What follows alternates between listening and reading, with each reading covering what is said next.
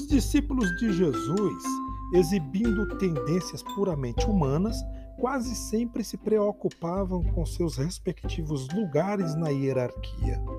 Os evangelhos de Mateus, Marcos e Lucas registram as discussões entre os discípulos sobre qual deles seria o maior no reino de Deus.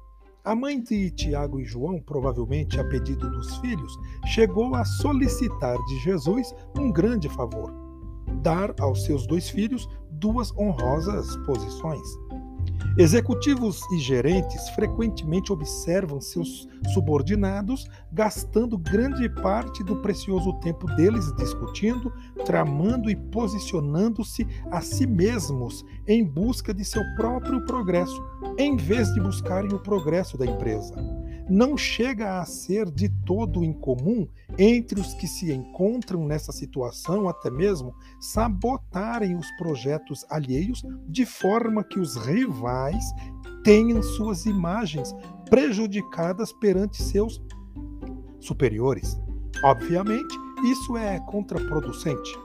Jesus não tolerava esse tipo de tolice.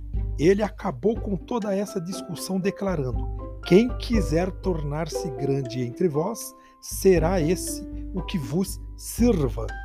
Ele disse à mãe de Tiago e João que ela não sabia o que estava pedindo. Uma paráfrase dessas palavras de Jesus para os homens de negócio seria: aspas, apenas faça o seu trabalho, sirva aos seus subordinados e aos seus clientes, e você estará agindo corretamente. Fecha aspas. Os gerentes de hoje deveriam precaver-se contra manobras semelhantes entre seus subordinados e cortar o mal pela raiz com o mesmo tipo de resposta.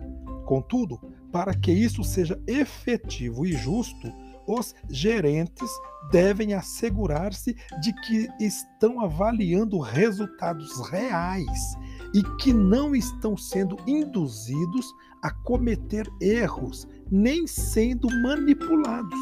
Um gerente bom e bem-sucedido saberá discernir quem em sua equipe está de fato produzindo e quem usa tão somente de retórica.